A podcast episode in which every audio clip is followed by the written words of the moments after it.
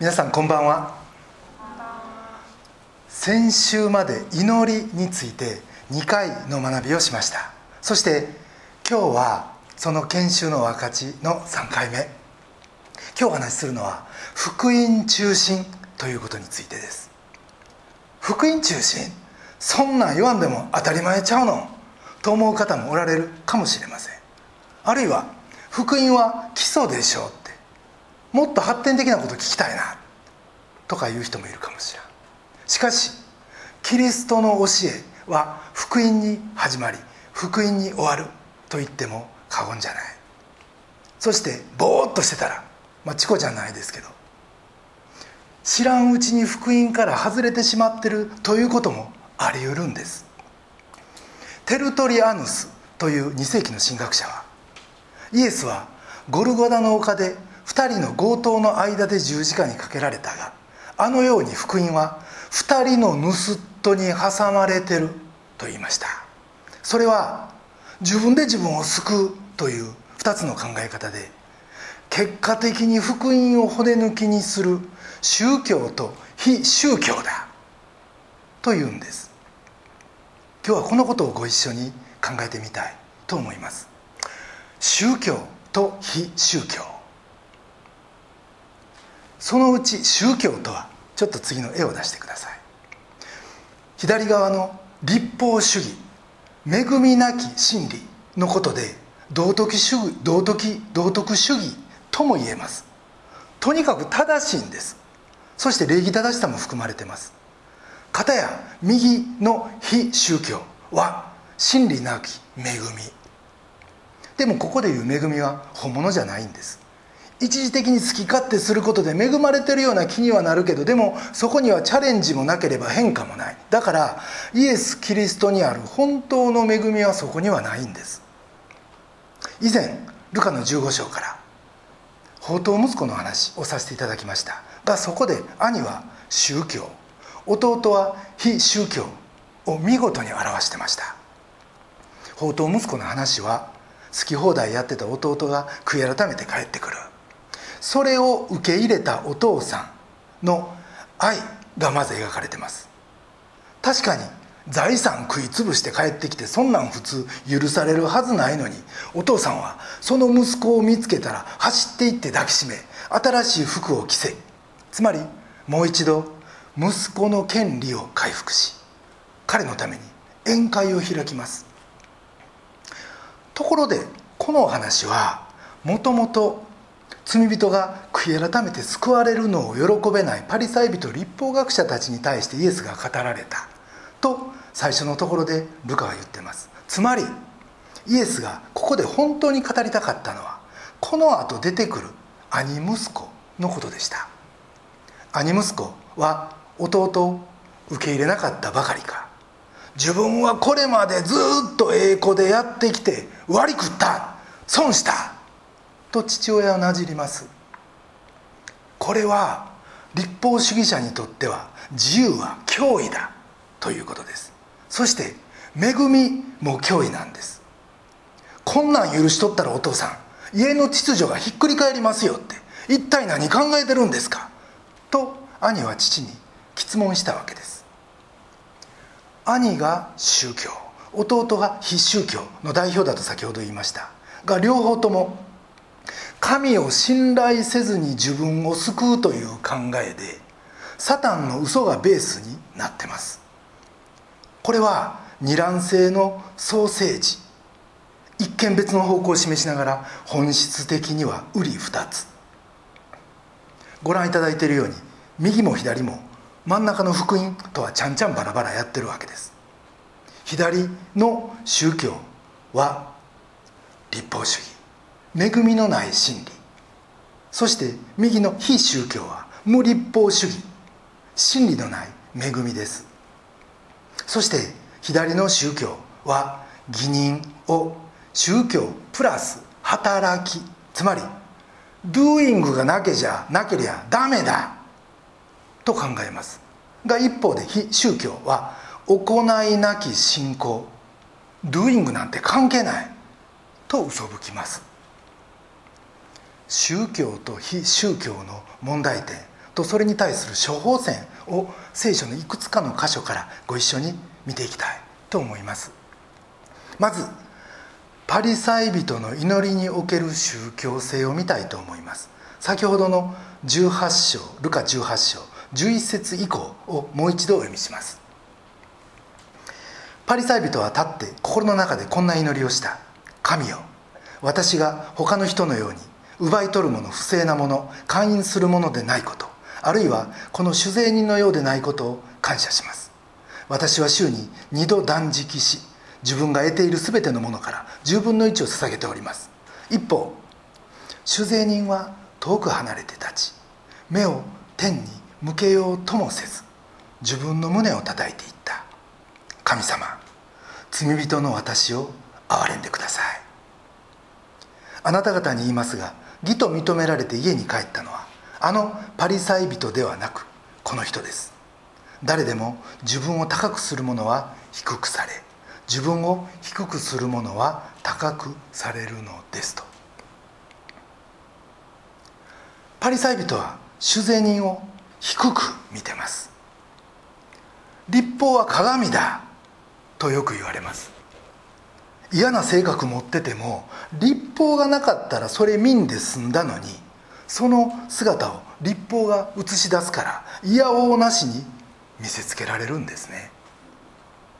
私はあいつより上やと思う思いは要は立法が基準になっててそれに対する出来不出来でええ悪いが決まるわけですよね。それは立法が悪いんじゃなくて立法の使い方が間違ってるということ。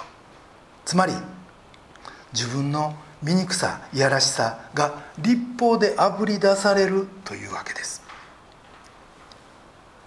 先生デボーションしてても恵まれないんですけど。で以前相談に来てくれた一人の高校生がいました。なんでやろね？って。デボーションそのものが恵みやのにねと言いながら。ところでデボーションしてるのは素晴らしいけど俺なかなかいけてます頑張ってます褒めてください。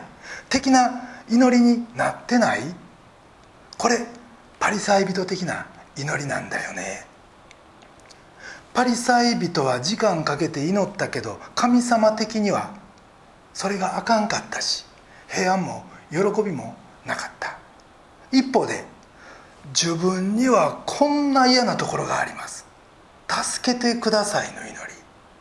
これが主税人の祈りやったわけよね。時間的には一瞬やけどでも神はその祈り喜ばれたって。神の目から見てもこれはあかんやろ。どうしても変えたい。でもなかなか自分では変われない。そういうところを持っていくわけよ。難しい言葉で言うと悔い改めかな。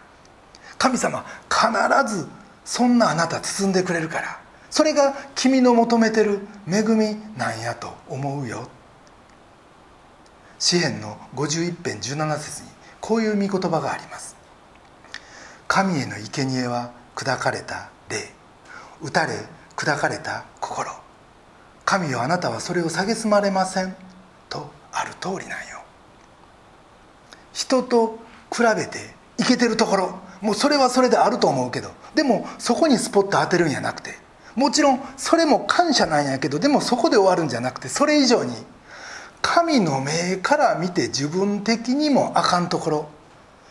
ここは神様自分の手には負えません。何とかしてくださいというところ。それを神の前に持っていく。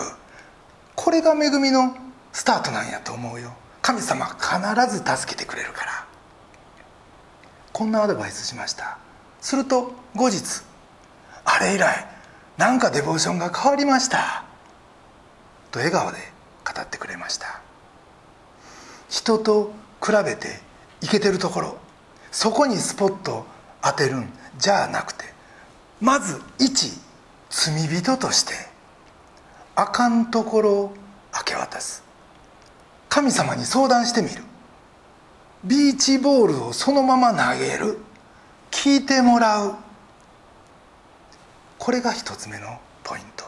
福音への入り口です。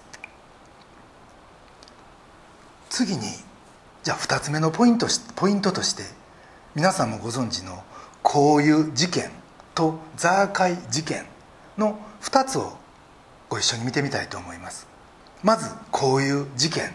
ルカの7章の36から39節をお読みします。さてあるパリサイ人が一緒に食事をしたいとイエスを招いたのでイエスはそのパリサイ人の家に入って食卓に疲れた。すると見よその町に一人の罪深い女がいてイエスがパリサイ人の家で食卓についておられることを知り香油の入った石膏の壺を持ってきた。そして後ろからイエスの足元に近寄り泣きながらイエスの足を涙で濡らし始め髪の毛で拭いその足に口づけをして香油を塗った。イエスを招いたパリサイ人はこれを見てこの人がもし預言者だったら自分に触っている女が誰でどんな女であるかを知っているはずだ。この女は罪深いのだからと心の中で思っていた。この女性のことを責めあわよくばイエスを陥れようと思ってたパリサイ人たちに向かってイエスはこの女は多くを許されたので多くを愛してる。それがこの行為になって現れたんだ。でもあなた方はこの家に入ってきた時に私に足を洗う水もくれなかった。あなた方への許しは少なく。その結果あなた方の愛も少ないんだ。と言われました。女性はイエスに集中しイエスの愛と許しに感謝することにもう心がいっぱいでした。おそらく彼女にとってはそれはもう性別された時間性別された空間やった。と思います。ところがパリサイ人はどうやったか。この汚れた女性を見下しバカにしてました。だから彼らはせっかくイエスが目の前にいるのにイエスの語る言葉は何にも届いてませんでした。彼らはこの汚れた女性のと自分の比較に終始し優越感に浸っとったわけです。先ほどの図をもう一回出してほしいんですがパリサイ人はこの左に生きて彼らにとっての義人は信仰プラス働き。自分はもうすでにええ働きしてるいうことでも越に言っとったわけです。彼らは恵みにある自由も失ってたし成果も分からずもうすでに神の愛を完全に彼らは見失ってました。実はザーカイ物語も同じことが言えるんですね。ザーカイ今日はお前の家に泊まることにしてあるから。嫌われ者のザーカイはイエスにこう言われてその日彼はイエスを自宅に招きます。こうして友となられたイエスに彼は心を開いてこれから全財産の半分を貧しい人に施しますと彼は宣言する。ところがイエスがザーカイの客人になったということで民衆はあの人は罪人の友になった文句を言うわけです。これまでザーカイをバカにしてきた民衆はさっきのパリサイ人と同じでした。ザーカイはイエスだけに集中し謙遜になってその恵みに預かることができました。がエリコの町の住民はというと「俺たちはザーカイよりはマシや」と言うてるうちにその恵みから漏れてしまったんですね。そこにあんのは比較でした。優越感でした。比較しながらイエスに見てイエスを見ても何にも入ってこないということですよ。これは人に対する自分の評価。この災いです。今度は自分に対する評価。これも考えてみたいと思うんですね。僕らって世の評価にさらされて生きてます。そしてその評価がマイナスやと。たとえそれが小さな小さなマイナスであっても動揺しすぐ自分の内なる弁護士に相談してこれをどう処理したらええかもう右往左往します。イエスの評価は決まってるのに僕たちに対する評価は決まってるのにまるでそんなもん全然なかったかのようにその新しい人の評価がイエスの評価に完全上書きされてしまったかのように僕ら大騒ぎするんです。イエスの評価より大事な評価なんてこの世には存在しないのに。クリスチャンは義人からスタートしてます。僕らってもうすでに義とされてる。それは部分的じゃなくて全面的な義ですよね。だからまずここに帰ってしっかりイエスを見上げたいと思います。お前は丸やって完全に丸やとイエス様言ってくださってる。このイエスを見上げそれから次のその人の評価に対応するそういう順番でいきたいと思います。ザーカイもこういうの女もそれまでいろんなこと言われてきた。でもこの瞬間そんな雑音には一切耳貸さず彼らはイエスを見上げました。彼らに自信があったとは決して思わない。が自信のなさなんて自信がないことなんて人の常ですよ。世の常ですよ。100人おったら100人そうですよ。でも自信回復のポイントはもっと強い自信を持つことではなくその自信をイエスに置くことです。僕らはこの確かな土台に立ちたい。と思います。こういうの女あるいはザーカイのように全ての評価をイエスに任せてイエスを見上げその義人に立つ。これが福音に生きる2つ目のポイントになります。3つ目のポイントがクリスチャンらしい正しさを求めないということ。クリスチャンらしさを求めないなんて言われるとそれはクリスチャンらしからぬクリスチャンになれということ？と思うかもしれませんがそうじゃないんです。これは決して非宗教の勧めではないんです。言葉を変えると人の目を気にしない。宗教に気をつけろ。ということでもあります。ガラテヤの2章11節から13節をお読みしたいと思います。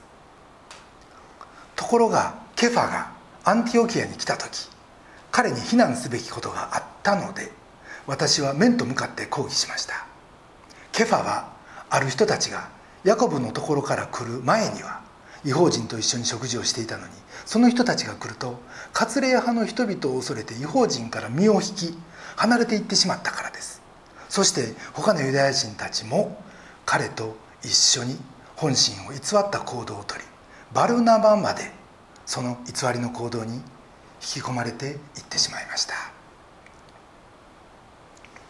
パウロは福音による共同体の一致というものを説いてきました。がそれが宗教によって分断されるかもしらん。そんな危機を迎えたガラテヤ教会に彼はこの手紙を書きました。当時の中東文化では一緒にご飯を食べるということは信頼と重要をつまり受け入れてるということを伝えまた最も親密であることの証拠でもありました。逆にそれを拒むということは部外者に対する拒否でありまたそのことによって当時のユダヤ人は地位を得安全を手に入れてました。酒税人などパリサイ人が罪人と断じたそういう人たちと食事をすることによってイエスは宗教の壁を打ち壊したわけです。がペテロが再びその壁を打ち立てようとしていたそのことにパウロは猛反発をしたわけです。ペテロがついこの間まで違法人と一緒に食事をしてたのにそれをやめたのはヤコブのところから来た使いが割礼派には注意せよ。ペテロにそんなふうに言いペテロがそれを聞いてビビってしまったという全く人間的な理由からでした。割礼派いうのは割礼だけじゃないんです。安息日にせえ食事にせえあらゆる立法を復活させようとしてました。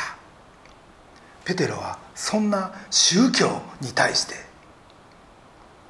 それに屈服してしまって結局自分と違法人の間に線を引いてしまったわけです。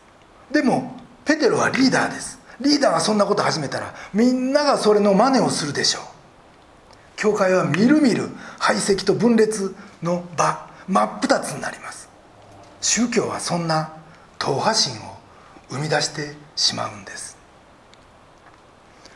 パウロは何かをすると決める前にまず常にイエスが何をしてきたかを論じてきました。がペテロは宗教的な正しさを取ったわけで両者はそこで対立をしました。ペテロは使徒としてはパウロより先輩やったしおそらく年齢も上やったでしょう。でもこのことに対してパウロは一歩も譲らずこの先輩を容赦なく批判しました。僕らは福音自由教会です。そして名前の通り福音的な教会。でもそこにも普通に善なることを求めまた道徳的なことを無意識に望むという傾向があります。ここで皆さんに一つのクエスチョンをしたいと思うんですね。ある教会の役員さんが信徒と不倫の関係に陥ったとします。これが事件 A そしてもう一つの事件。それは役員さんが神と教会に受け入れられるのは礼拝出席と10分の1献金と道徳的な振る舞いだと信じその通りに生きてきたことが明らかになった。これが事件 B とします。さて A と B とどっちが深刻な問題か。これがクエスチョンです。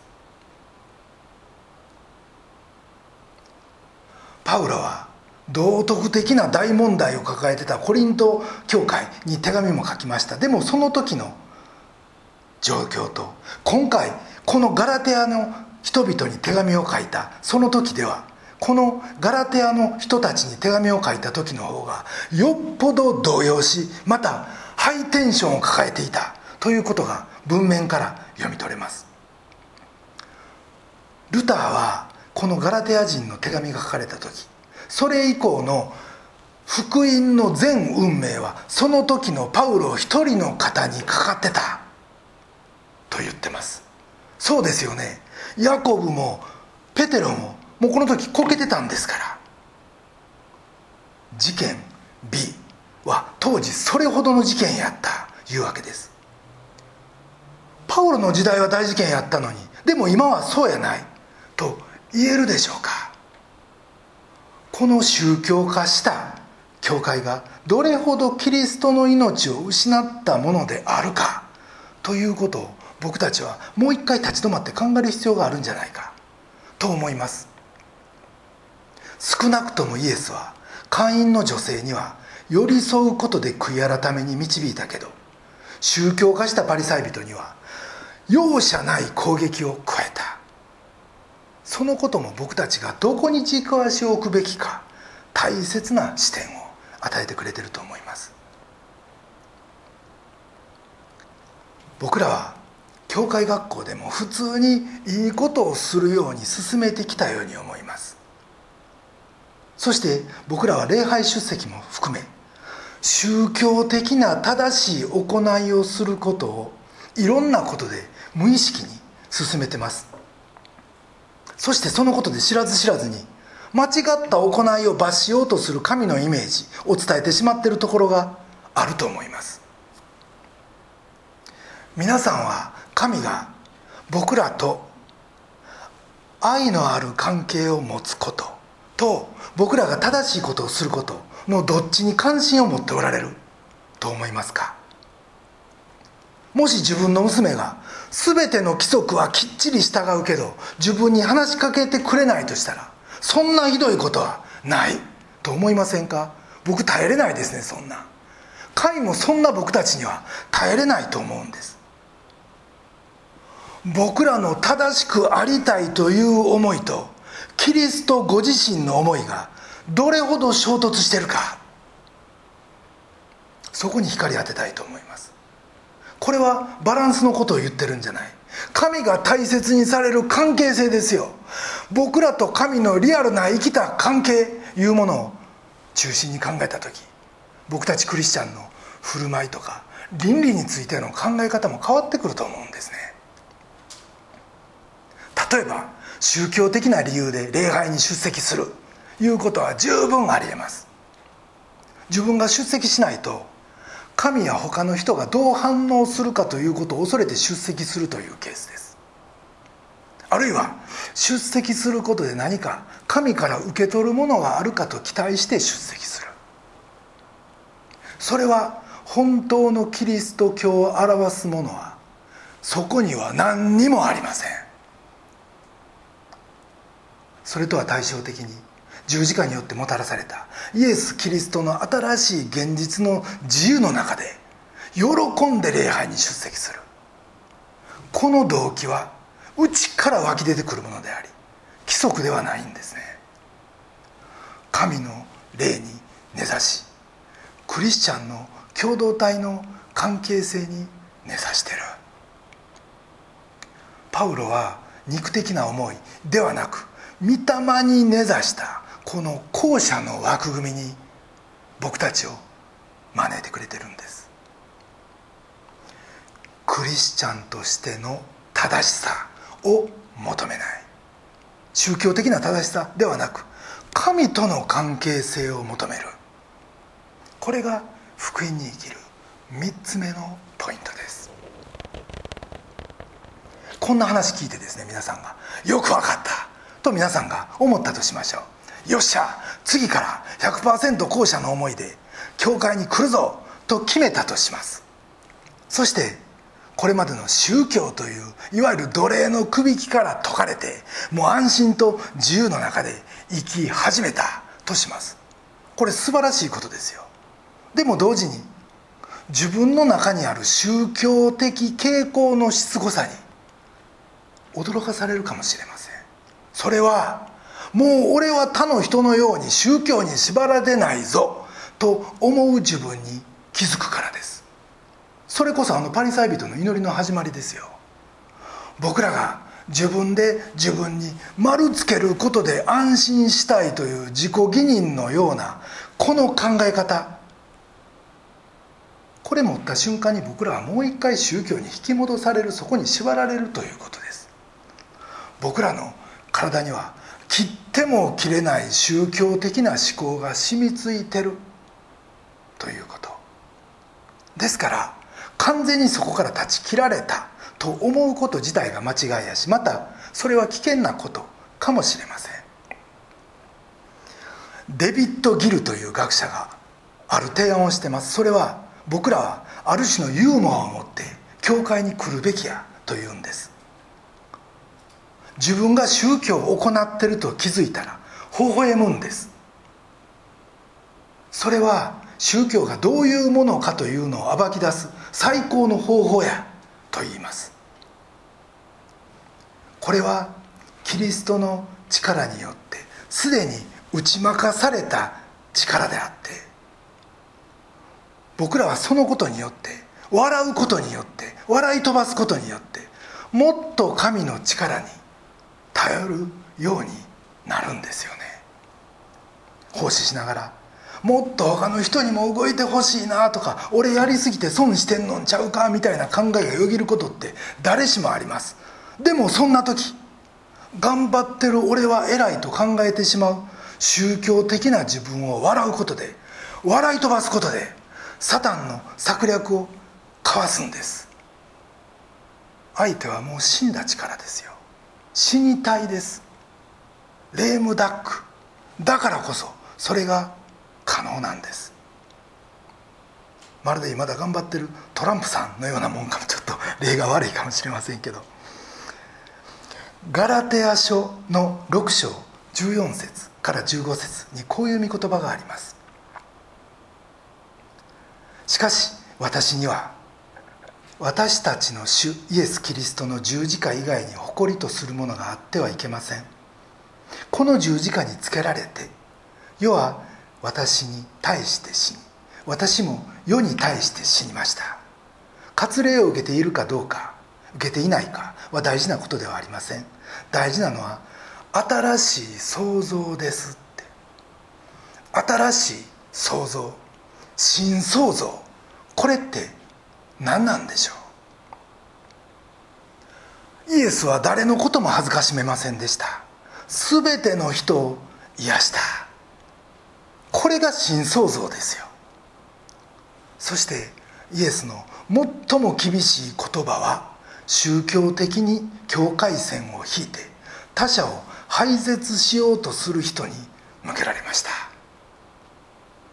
まず自分がそうならんように。気をつけたいと思います。そしてそうなりかけた時ふっと笑って我に帰ろうじゃありませんか。それが悔い改めによる刷新なんですよね。宗教でもない。非宗教でもない。もう一度絵を出してもらえますか。この図のど真ん中の福音の世界なんです。そしてこれがある限り教会は常に霊的に新しくまた若くあり続けることができます。TCC はコロナ明けで7月から始めて実質まで4ヶ月です。でもこれがある限りこの福音に立ち返るふふって笑うことがある限り4年経っても40年経ってもまたサイズが増えても今のフレッシュな TCC であり続けることができる。と信じます。ルターが言ったように21世紀の福音はまだ80年あります。21世紀の福音はあなたの微笑みにかかってるということ。そして TCC を通して神の創造の技を僕たち引き継いでいきたい。と思います？大事なのは立法じゃないということ。宗教じゃないということ。キリストの十字架による新しい創造。愛と癒しと悔い改めのニュークリエーションです。それでは一言お祈りいたします。